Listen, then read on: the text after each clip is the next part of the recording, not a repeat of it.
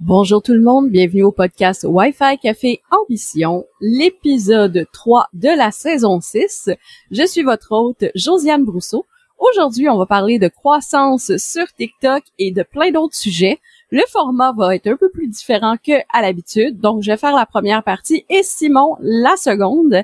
C'est juste qu'on avait un problème d'horaire pour faire une discussion. Alors ça va être un peu plus comme bulletin de nouvelles en quelque sorte. Alors, c'est parti!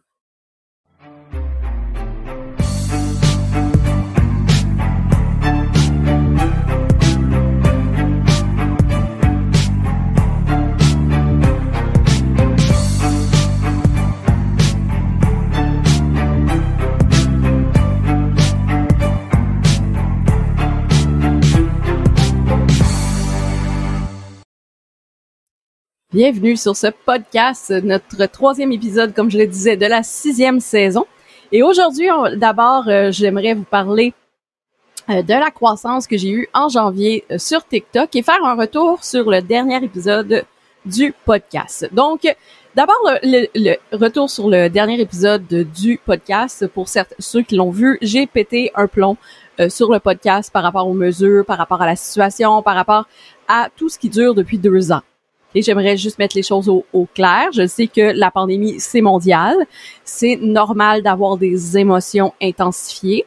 Bien que le message était senti aussi pour avoir des réactions, euh, nous avons un petit peu, tu sais, comme pris cet extrait-là et on l'a diffusé sur TikTok. Il y a eu plus de 50 000 vues et j'ai arrêté euh, la publication après 50, plus de 50 000 vues euh, parce qu'il y avait des gens qui euh, venaient m'insulter. Il y avait beaucoup, euh, tu sais, tout euh, ce, côté-là. Et les gens qui me suivaient ne me suivaient pas pour mon contenu principal, qui était justement le marketing numérique ou encore la crypto-monnaie, l'entrepreneuriat. Donc, pour nous, c'était essentiel d'enlever ce, ce, cet extrait-là, mais c'était pour faire aussi une démonstration que c'est facile avec en montrant des émotions, en ayant une opinion différente et tout, d'avoir des vues, surtout quand un extrait est mis hors contexte sur les médias sociaux.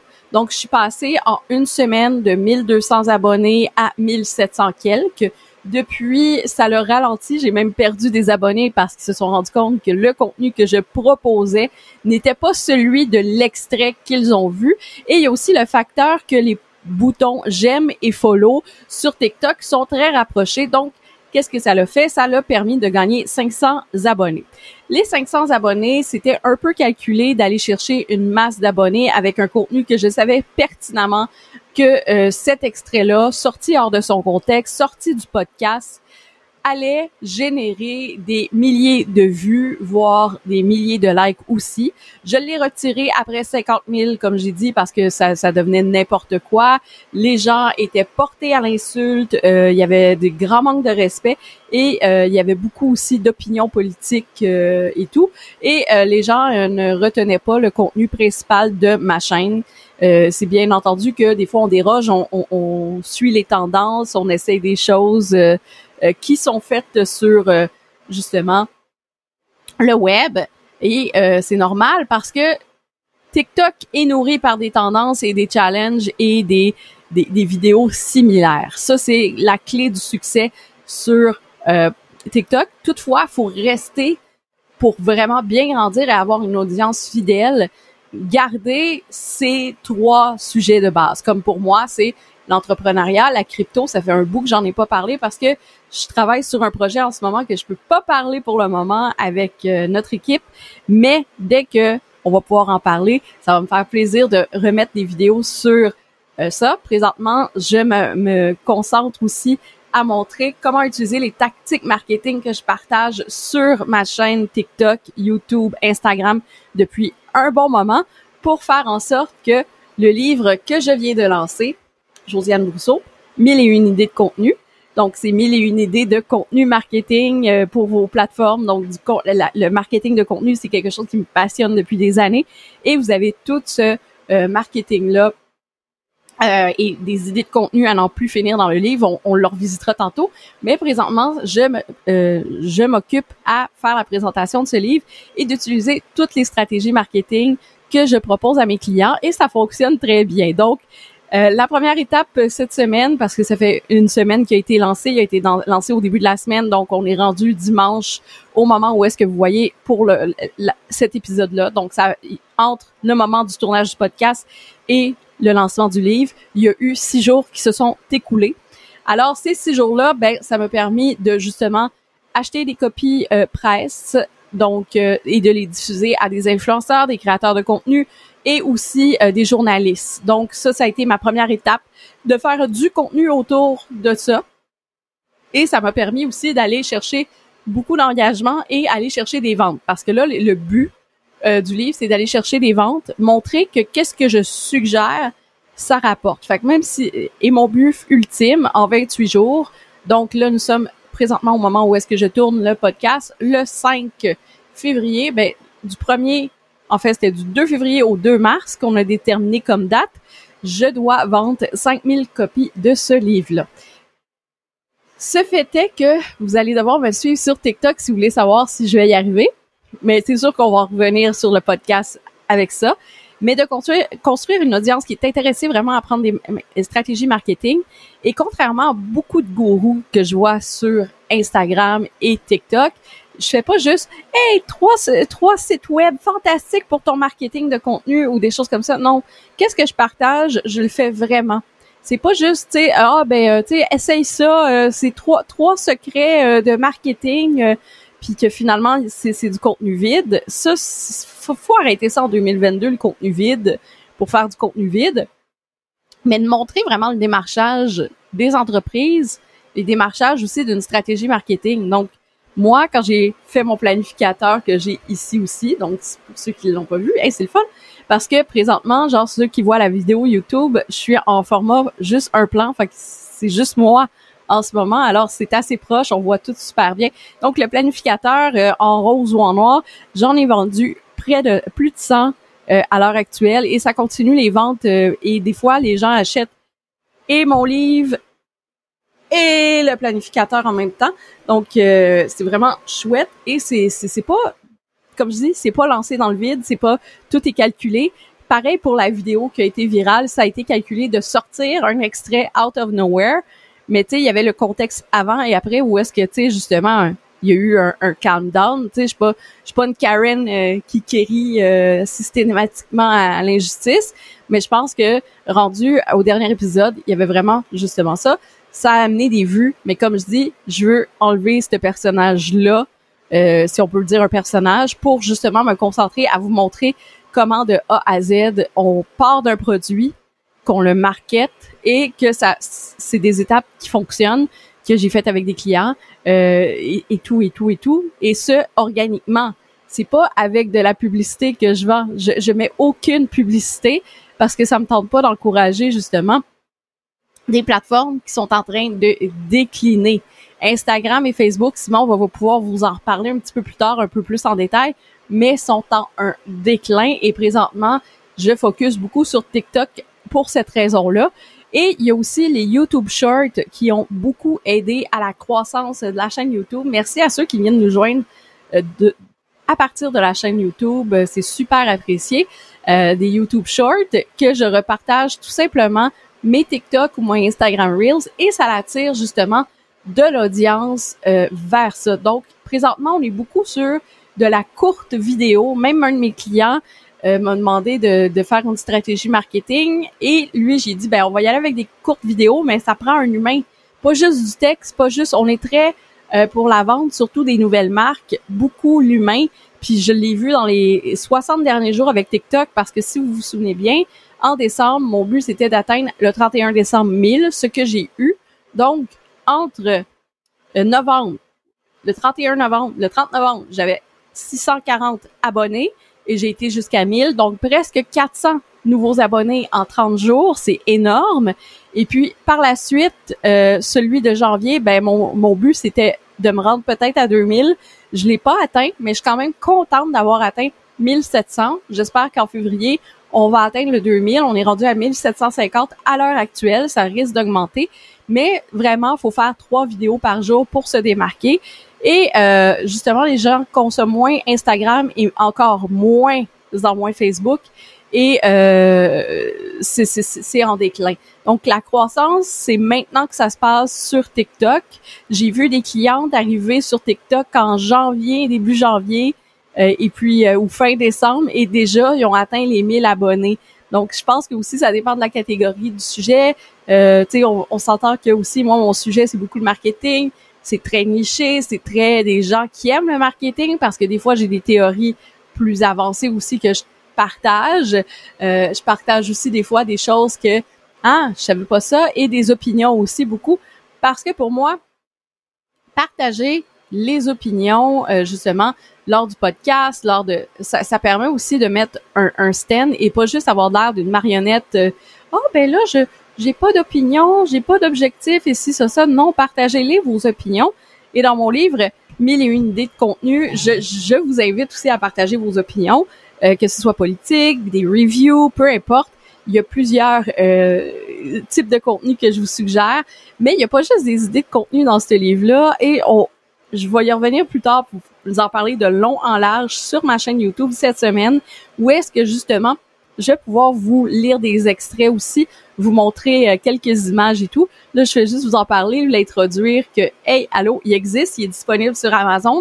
Et puis, euh, présentement, même euh, Amazon a baissé un petit peu le prix de qu'est-ce que on, le vend. Donc, au, au, lieu de 29, présentement, il est à 27. Peut-être qu'il va descendre encore parce que la façon qu'Amazon fonctionne, c'est vraiment avec, justement, le nombre de vues du produit, mais aussi le nombre d'achats et aussi le nombre de, comme un peu, si on peut dire, pas de personnalité, mais tu sais, qu'il y a de paniers. Donc, s'il y a beaucoup de gens qui l'ont dans leur panier, mais qui l'ont pas encore acheté, ben, Amazon envoie des notifications par courriel pour dire, hey, on a baissé le prix. Donc, moi, je suis toujours le même nombre de royautés. Et beaucoup de gens m'ont demandé pourquoi je vends mes produits via Amazon et pas ma propre plateforme. Fait que ça, je, trouve ça intéressant d'en discuter parce que ce serait un gros sujet puis j'ai dit à Simon, je vais faire ça à peu près 20-30 minutes, tu feras un autre 20-30 minutes, mais je vais commencer à parler de ce sujet-là. D'abord, euh, j'ai une petite maison de ville. Et quand je dis une petite maison de ville, c'est une petite maison de ville. Donc, euh, petite maison de ville euh, qui est juste trop pleine et j'ai pas la place ni l'infrastructure ni le, tu sais comme l'inventaire que je peux rentrer dans une maison. Donc, de là, première étape, c'est et genre j'ai pas de place, mais surtout j'ai une agence marketing, j'ai pas une compagnie logistique. Mon but c'est de faire des ventes, de faire en sorte que le produit se vende rapidement et euh, tu sais même si les gens ont confiance en moi, même s'il y a des gens qui me suivent, même si etc etc etc, le mettre sur une plateforme comme Amazon vient ajouter un certain prestige, puis de dire que c'est comme une limitation ou un partenariat aussi fait ajouter à de la valeur à mon livre, une valeur ajoutée. Et moi, ben j'ai pas à me euh, casser le basic si quelqu'un reçoit pas son produit, ben c'est Amazon qui s'en charge. Si euh, justement il y a un bris de produits euh, dans le transport, c'est Amazon qui s'en charge. Tu sais, c'est comme une espèce d'assurance, paix et d'esprit pour tout ce qui est justement logistique. Et ça permet aussi de, de, de pouvoir le diffuser partout dans le monde sans frais onéreux de, de poste parce que Amazon imprime au fur et à mesure le livre quand il est demandé. C'est pour ça que ça prend 48 heures avant qu'il soit livré chez vous. Donc, une journée pour l'imprimer et une autre habituellement pour l'envoyer. Fait que c'est 48 à 72 heures ouvrables. Mais, et ça permet justement de, de, de, moins de gaspillage d'environnement où justement les personnes vraiment intéressées vont acheter le produit. Et pour l'environnement, c'est mieux parce que c'est imprimé au fur et à mesure versus, euh, tu sais, genre euh, imprimer 5000 euh, copies, mais pas savoir que tu vas que tu vas vendre 5000 copies et être pris avec. Donc, pour moi, c'est un choix normal. Et mes amis en France, en Allemagne, peu importe où est-ce qu'ils sont dans le monde, peuvent avoir accès à Amazon. Et moi, ben, j'ai juste eu à mettre mon PDF, la version finale de mon PDF et tout ça, et de faire, ah, oh, youpi, les gens peuvent avoir accès partout dans le monde même j'ai des amis qui sont aux États-Unis puis qui viennent l'acheter. Donc, tu sais, il y a tout ça qui fait en sorte que euh, c'est facilement euh, retraçable et retrouvable comme euh, justement parce qu'Amazon est partout, est partout dans le monde. Donc, c'est facilement retrouvable en étant associé à une seule bannière. Si j'avais eu à gérer, ben mes amis en France, aux États-Unis, le frais de poste pour un livre comme ça, euh, juste ici au Canada, c'est 8 dollars. Donc, euh, je me suis renseignée pas par rapport au format et tout. Donc, puis aussi parce que j'ai envoyé des, copies de presse, environ entre 8 et 10 dollars la copie. Donc, imaginez que si j'en aurais envoyé des centaines à travers le monde, les frais euh, auraient été encore plus onéreux.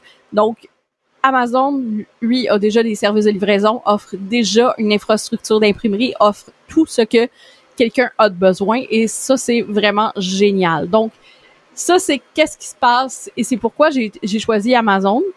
Il y a, et aussi, il y a un but très, très marketing que je dois vous avouer. Euh, le but marketing, c'est aussi d'avoir des statistiques pour voir s'il y a un intérêt réel au Québec pour ce genre de produit-là. Parce qu'aux États-Unis, je sais que, tu sais, des planners, euh, des livres comme ça, mais une idée de contenu que des Instagrammeurs font pour parler d'Instagram ou des choses comme ça, j'en ai acheté plein aussi, mais c'est tout du américain. Et il y a vraiment un marché pour ça. Mais je me demandais s'il y avait un marché québécois, euh, franco-canadien pour ça. Et la réponse, euh, je pense que c'est oui, parce que c'est beau. Fait après ça, arriver avec des statistiques avec un éditeur qui va, lui, s'assurer d'un réseau de distribution, parce que c'est la seule chose qu'il y, a de plus. Parce que, tu sais, le marketing et les RP, je suis capable de le faire, tu sais, les relations de presse puis le marketing, je suis vraiment capable de le faire et je le fais très bien. Donc, c'est quelque chose que je suis capable de faire par moi-même. Mon agence aussi m'accompagne là-dedans. Donc, vraiment, à ce niveau-là, je pense que, tu sais, je, suis bien servie, mais c'est un réseau de distribution un peu plus élargi que uniquement Amazon, qui euh, pourrait être un avantage vraiment euh, beaucoup. Et aussi avoir une équipe parce que, bien entendu, je me suis relu 50 millions de fois, les gens m'ont relu 50 millions de fois dans mon équipe, et on a quand même trouvé à l'impression des fautes d'orthographe. Donc, ce qu'on va faire ce, ce week-end, c'est de réviser une autre fois et de renvoyer justement le fichier avec les documentations, avec les nouvelles modifications. Donc, euh, ceux qui ont acheté les copies, vous allez avoir une copie exclusive et rare avec la faute d'orthographe. Pensez-y, la première édition, faute d'orthographe. Donc, euh, une faute de frappe euh, bien et un texte dédoublé, c'est qu'est-ce qu'on a aperçu? Je vais prendre le week-end pour justement relire et lire et aller sélectionner ces fautes-là et puis euh, de, de, me dire ok c'est bon euh, c'est parfait on le renvoie. C'est des choses qui arrivent quand on est une plus petite équipe versus une maison d'édition qui ont des personnes qui sont dédiées uniquement à la correction. Ça si les gens s'en rendent pas compte des fois ils font comme ah oui mais tu sais c'est parce que non mais il y a, des gens à payer pour tout ça et là, c'est sûr que moi, c'était pour avoir des statistiques. Puis après ça aussi, arriver, ben regardez, j'ai lancé tel livre par moi-même.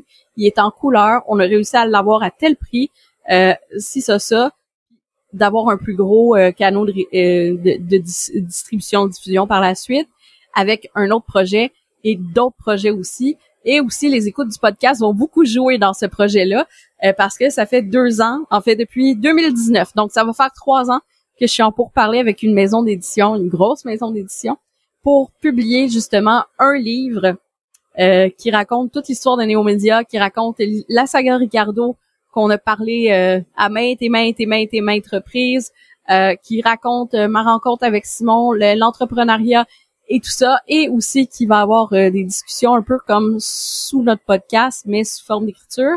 Et le livre s'appelle Wi-Fi Café Ambition et c'est un projet qui est en cours depuis trois ans. Fait que tu sais, des fois, c'est juste comme pour donner le feu vert, ben regarde, mon audience, tu sais, il y a à peu près 1 à 10% de mon audience qui achète. Ils ont acheté tel livre, si ça, ça. j'ai bâti une audience de temps voici, euh, c'est très niché comme contenu.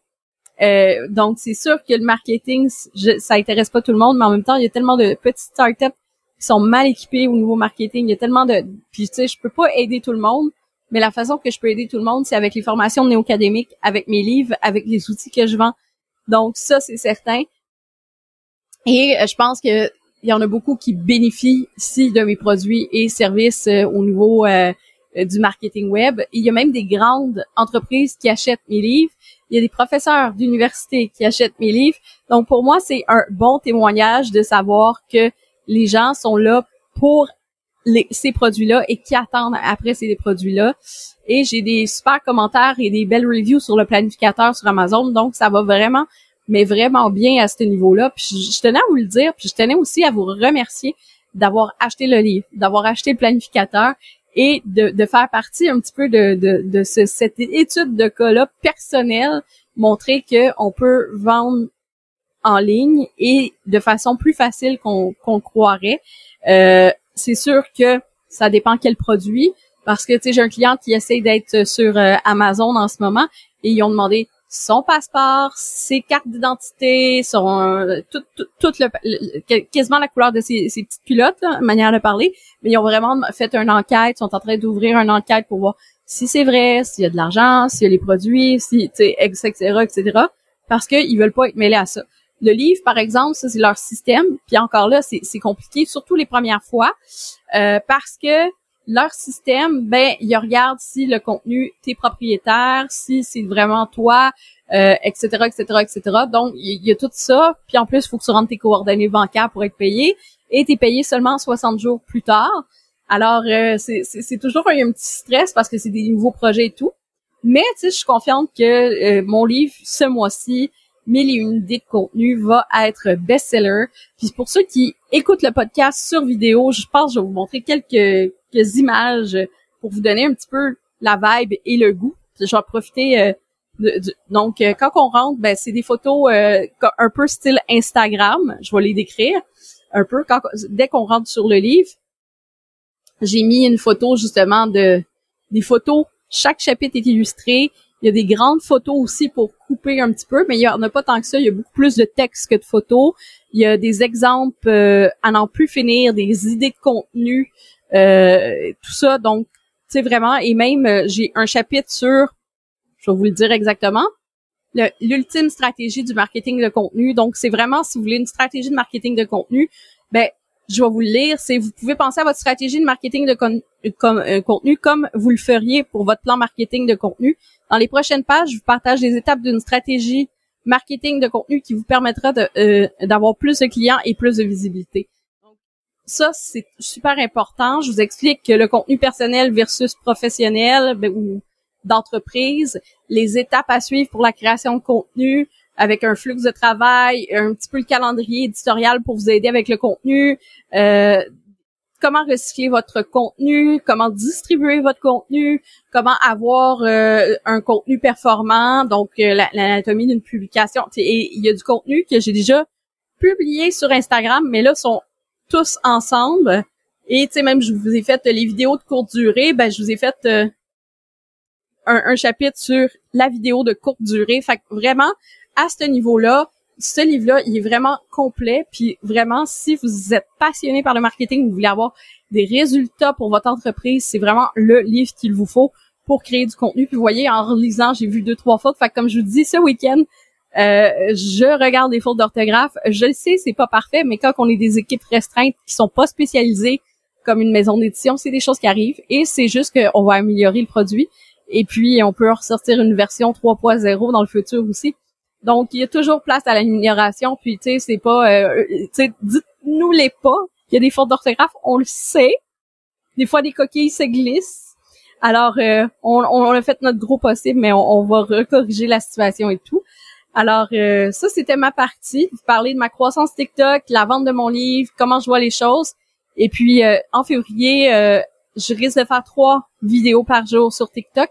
Alors, allez vous abonner à mon TikTok si c'est pas fait à josiev.me et je vais recommencer à faire du contenu tranquillement sur Instagram que j'ai délaissé, mais je gardais les stories. J'ai la, dernière publication avant le reel de ce matin que j'ai publié, ça datait de 14 janvier, donc vraiment euh, j'ai été débordée euh, depuis le mois de janvier. Et surtout avec l'école à distance, euh, les, tempêtes de neige, gérer les dossiers qui n'auraient pas à être gérés de la part euh, de l'école, qui sont, bref, comme je, dans, dans le dernier podcast, allez voir, là, je vous ai expliqué, puis j'ai parlé à d'autres parents, où est-ce qu'ils m'ont dit carrément, eh ben effectivement, la direction manque beaucoup de transparence à l'école de ta fille, et puis euh, de, c'est leurs enfants aussi qui vont là, donc beaucoup de manque beaucoup de transparence, il y a beaucoup de snobisme, et puis euh, tu sais des choses que c'est vraiment plate à vivre, pourtant c'était noté quand j'ai inscrit ma fille comme une des meilleures écoles à Longueuil. Fait que c'est comme, wow, ok, non, on est loin de la meilleure école en ce moment. Il y a des très bons profs, il y a des très bonnes personnes, mais il y a aussi des très mauvaises personnes. et c'est c'est vraiment euh, très on dirait c'est encore plus polarisé et accentué avec euh, la pandémie. Donc ouais, voilà. Ouf, ce fut beaucoup de stock pour cet épisode-là. Je vais vous laisser avec Simon qui va pouvoir vous parler justement lui un peu plus de qu'est-ce qui se passe avec Facebook et Instagram. Il va vous parler un peu plus de crypto. Euh, moi, je voulais juste vous partager une petite étude de cas aujourd'hui sur tout ce qui était euh, le marketing, qu'est-ce que j'ai fait depuis euh, décembre sur le niveau professionnel. Et là aussi, à partir de la semaine prochaine, je reviens sur LinkedIn en force. J'ai une stratégie LinkedIn que je veux mettre pour à partir de la semaine prochaine. Sur ce, je vous souhaite une belle fin d'épisode avec Simon et je vous laisse à Simon.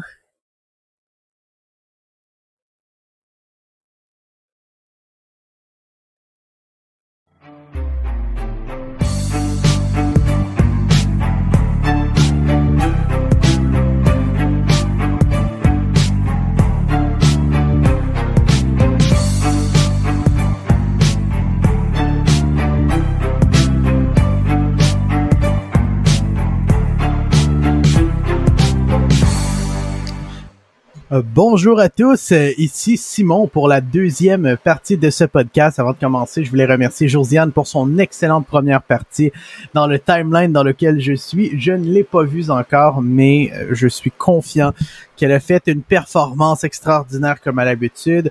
Gros félicitations à Josiane pour le lancement de son livre. Je suis vraiment fier d'elle, euh, puis on travaille fort pour en faire la promotion. Son but est d'en faire un best-seller d'ici, je crois, la fin du mois. À date, on est sur une bonne track pour pouvoir l'accomplir. C'est vraiment incroyable parce que les résultats sont au-delà de nos attentes. Donc, merci de nous supporter en si grand nombre. Euh, d'une manière aussi incroyable. C'est vraiment c'est vraiment touchant. On s'attendait pas à ça. On s'attendait évidemment à, que ce soit un succès, mais pas à ce point-là. Donc, merci, merci, merci mille et une fois. On est énormément, énormément content et choyé. Dans cette deuxième partie de podcast, je voulais vous parler de Facebook Meta Instagram. Dernièrement, Facebook a fait couler beaucoup d'encre à propos de son changement de nom et puis changement de direction vers Meta. Mais vous savez qu'est-ce qui a coulé aussi beaucoup dernièrement? Le stock de Facebook, le titre de Facebook à la bourse a été le titre qui a eu la plus grosse chute en une journée dans les 18 dernières années. Facebook a eu 10 milliards de market cap perdu, de capitalisation de marché perdu dans euh, en, une journée lorsqu'ils ont euh, partagé leur earning. En gros, euh, qu'est-ce qui est arrivé, c'est qu'ils n'ont pas du tout rentré dans leur objectif. Et puis, lorsqu'ils ont partagé justement leurs revenus, ils ont eu une énorme excusez-moi l'anglicisme, drop, il y a une énorme chute, ça les a fait énormément mal. Et puis pour moi, qu'est-ce que ça veut dire? Ça veut dire que tranquillement, la plateforme Facebook, la plateforme Instagram sont en train de mourir pour laisser à leur, leur place des, nouvelles plateformes comme TikTok, qu'on parle beaucoup, Snapchat qui ressurge, qu'on voit ressurger dans plusieurs contextes, dans plusieurs... Euh, étonnamment, étonnamment, puis étonnamment, Snapchat va vraiment financièrement bien. La dernière fois que j'ai regardé, c'était une entreprise qui était évaluée dans les 100 milliards. Il faut se rappeler qu'à l'époque, Facebook leur avait proposé, je crois, 2 ou 4 milliards pour les racheter. Et puis aujourd'hui, la compagnie est évaluée dans les alentours de 100 milliards. Donc tout le monde disait, le petit gars dans la vingtaine qui a fait Snapchat, c'est un fou. Il est complètement taré. Il aurait dû accepter l'offre de multimilliards de Facebook, a continué, puis aujourd'hui, il n'y a plus besoin d'eux. Donc, c'est assez incroyable pour moi, qu'est-ce que ça veut dire? Ça fait quelques podcasts qu'on le dit, c'est une opinion controversée. Et je vous comprends. Parce qu'au Québec, on l'aime, notre Facebook. Bizarrement, qu'on parle avec des gens du reste du monde, parce que la plupart de nos clients chez nos médias ne sont pas au Québec parce que nul n'est prophète dans sa paroisse, ça a l'air. Ben, qu'est-ce qu'on se fait dire? On se fait dire, ben voyons, c'est évident, on va pas être sur Facebook. Voyons, c'est évident, on va pas se servir de Facebook comme canal principal. Oui, on va faire des Facebook Ads, mais voyons, Facebook comme canal principal pour parler à nos clients, est-ce qu'on est dans 1930? Ben, c'est ça. C'est qu'on assiste en ce moment à la déclinaison, le déclin de Facebook comme plateforme parce que Facebook, en plus d'avoir fait des mauvais chiffres fiscalement parlant, si mes sources sont bonnes, ils auraient perdu plus de comptes dans le dernier trimestre, c'est-à-dire dans les trois derniers mois, que de comptes qui auraient été créés. Ça veut quand même dire quelque chose d'assez énorme sur le ressentiment global par rapport à Facebook. En plus, qu'est-ce qui les a pas aidés, c'est Apple qui maintenant euh, je suis pas très proche d'Apple, j'utilise pas de device Apple. Néanmoins, euh, à ce que j'ai pu comprendre et puis à ce qu'on peut voir dans le monde de publicité Facebook, c'est que Apple permet de moins en moins de tracker ses utilisateurs. Et puis Facebook, c'est son excuse. C'est à cause des nouvelles technologies d'Apple, des changements d'Apple qui ne permettent plus d'aussi bien cibler les gens. Les entreprises mettent moins d'argent chez Facebook pour cette raison. On verra. Je ne crois pas. J'aurais vraiment aimé avoir le ressentiment de Josiane là-dessus. C'est le moment où j'aurais lancé la balle. Donc, j'aimerais bien savoir, vous en pensez quoi? Euh, si on est en live sur YouTube, discutons-en. Et puis, si on est euh, en commentaire sur euh, Tumult ou sur une autre plateforme, partagez-moi votre ressentiment par rapport à ça. Je veux le savoir. Ça, ça, ouvre la porte à une discussion intéressante.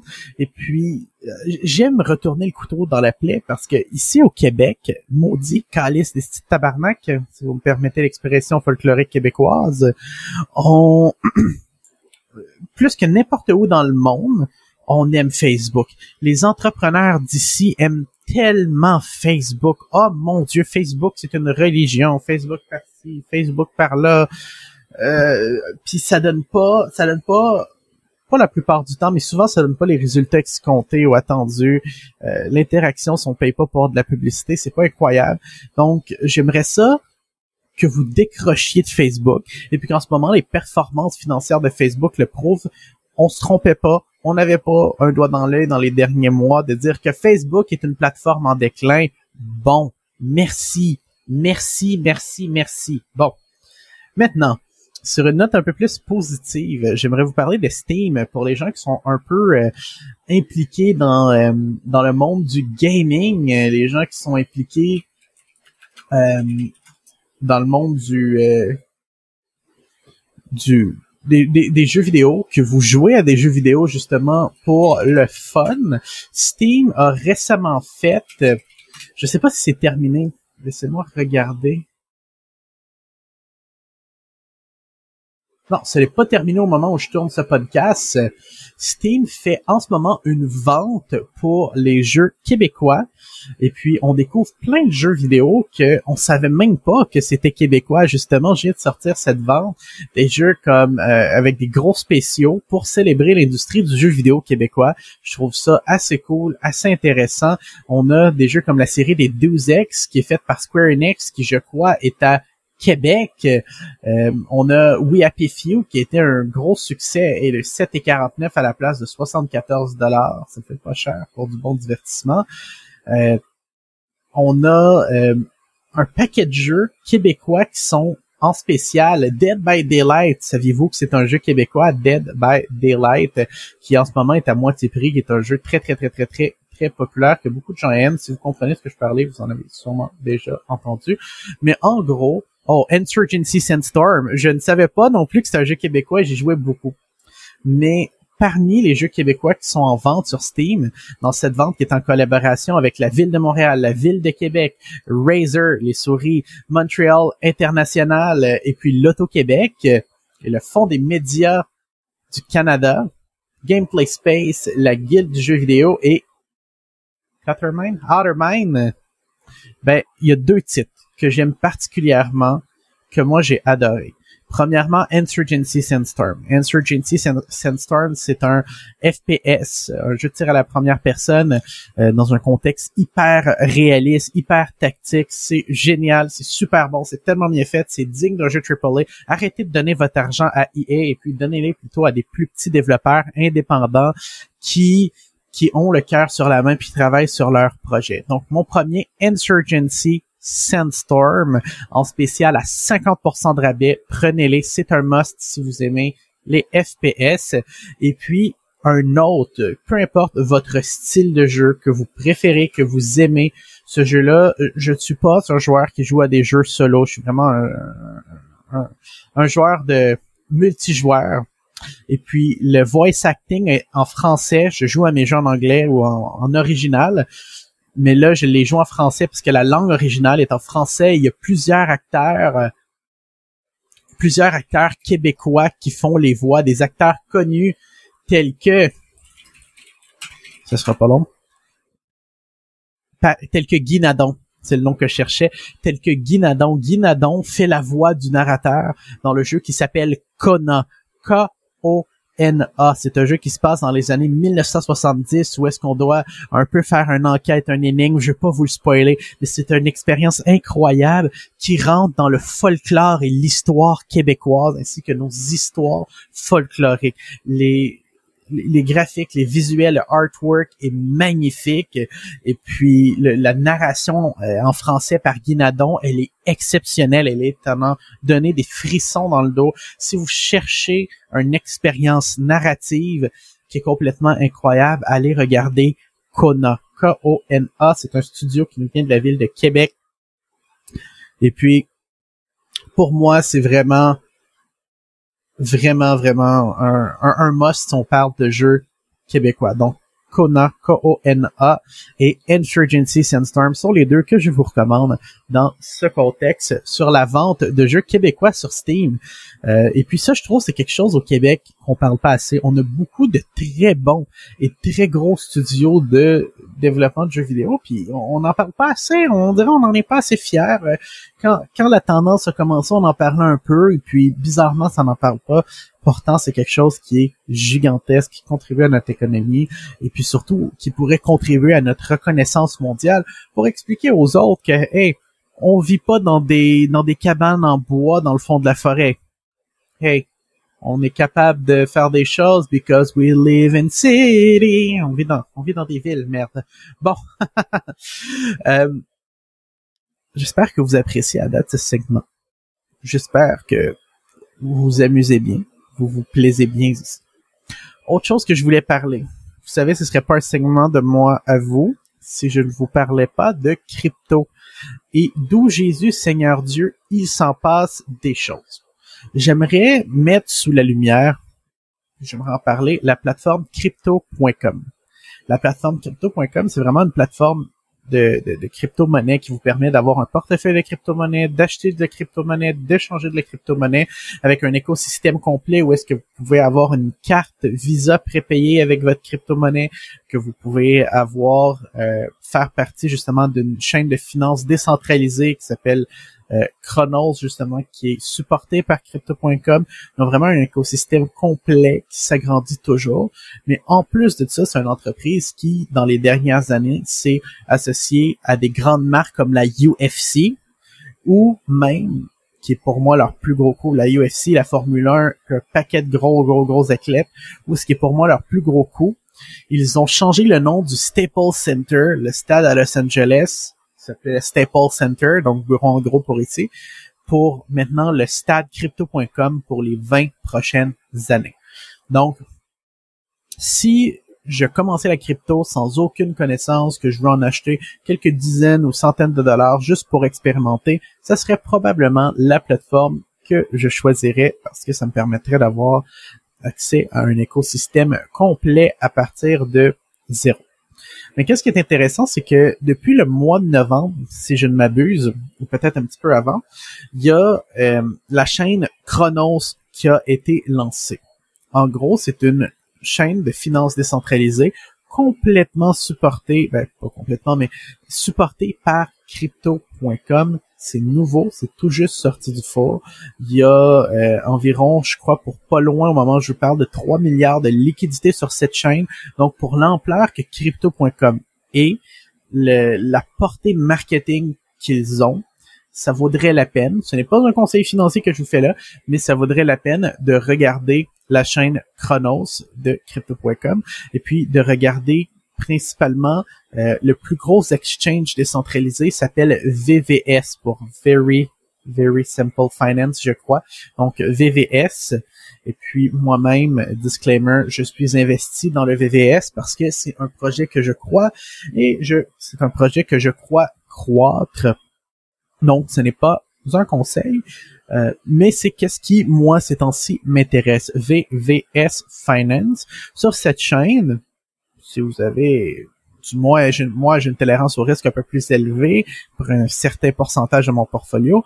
J'ai aussi été impliqué dans MM Finance, donc Mad Meerkat Finance. Ils ont des taux incroyables pour du euh, yield farming. Et puis, le projet est en croissance. À date, j'ai des bons résultats de ça et j'en suis très content. Encore une fois, faites vos propres recherches diligentes, faites attention à ce que vous faites et à qui vous écoutez. Si vous aimeriez que je, parle un petit peu de ces, phénomènes-là de finances décentralisées, de crypto-monnaies un peu plus en détail, laissez-moi le savoir parce que on pourrait faire des podcasts en profondeur sur ces sujets et ces sujets me passionnent énormément parce que c'est le futur. Parlant du futur, dans les derniers mois, depuis le temps des fêtes environ, le marché de la crypto est vraiment en déclin. Il a mal, il a de la misère à remonter, il remonte, il retombe, il remonte, il retombe, il remonte, il retombe sans aucun support. C'est la galère avec le Bitcoin, c'est la galère avec l'Ethereum. Euh, il y a plusieurs personnes avec raison, si on regarde pas le, big picture of it, qui perdent confiance d'une certaine manière à dire est-ce que ça va revenir un jour? Mais je pense que la bonne nouvelle, c'est qu'on a surmonté le pire de la crise et on est en train de tranquillement remonter. Et puis on semble remonter d'une manière un peu plus fiable, un peu plus constante. Donc, ça, c'est une bonne nouvelle. La crypto-monnaie semble reprendre le cours de son ascension. Donc ça, c'est une bonne nouvelle. On est content. All drink to that.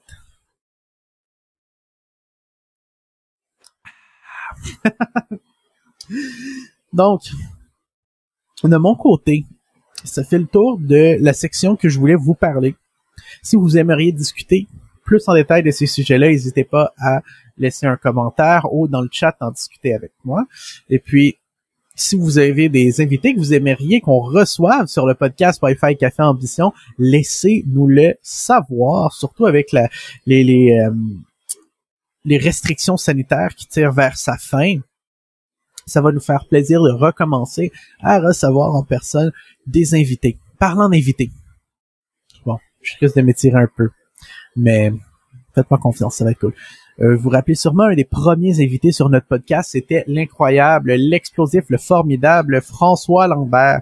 Mais François Lambert est maintenant profondément impliqué dans la crypto-monnaie ainsi que la finance décentralisée. C'est quelque chose que j'aurais jamais cru voir, jamais cru entendre, parce que lorsqu'on a reçu François Lambert sur notre podcast, sa vision sur la crypto-monnaie était c'est de la merde, je touche pas à ça, cette affaire-là, c'est un Ponzi scheme, moi je connais ça les Ponzi schemes, et puis ça va imploser. Et puis aujourd'hui, il est impliqué dans des des protocoles de finances décentralisées, il stack de la crypto, il trade de la crypto.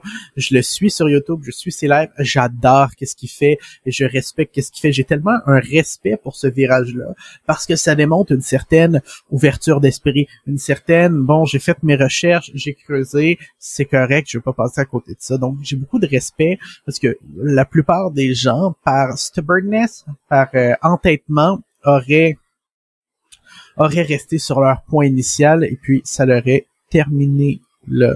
Donc je suis très très fier de François Lambert puis vraiment de son implication dans crypto, les recherches qu'il fait puis le fait d'en parler à presque chaque jour avec ses lives euh, sur YouTube, euh, c'est vraiment quelque chose de très très cool. Donc ça pourrait être très intéressant de le recevoir une deuxième fois et puis qui nous illumine avec sa nouvelle vision puis discuter de qu'est-ce qu'il a fait changer pour faire un 180 comme ça. Donc ça pourrait être très, très, très intéressant. Euh, puis sinon, en général, en ce moment, je suis tellement optimiste avec la crypto, dans le sens où il y a tellement de beaux projets qui s'en viennent, autant euh, chez nous, chez nos médias agency, euh, autant au niveau de nos autres, on, a d'autres business impliqués dans le monde de la crypto-monnaie. Encore là, c'est des trucs qu'on garde un peu plus anonymes, euh, puisqu'on veut pas se servir de notre branding personnel sur tous les projets qu'on fait. À un ça en fait beaucoup euh, sur nos épaules. Euh, mais mais il y a tellement de beaux projets qui s'en viennent. Puis j'en suis énormément fier. Beaucoup de projets que, auxquels je crois, beaucoup de projets auxquels j'ai envie de suivre, envie de regarder, puis puis vraiment, je, je, suis optimiste et puis je suis vraiment content pour, malgré les creux auxquels on passe à travers parfois, que les gens qui restent sont récompensés. Ce n'est pas un conseil financier. Mais bon, sur ce, je ne m'éternise pas. Merci d'avoir été avec nous pour ce podcast Wi-Fi Café Ambition. C'est une, édition un peu spéciale, je comprends, mais tout de même, merci d'avoir été là en espérant que vous avez aimé. Et puis, euh, discutons dans les commentaires. Salut!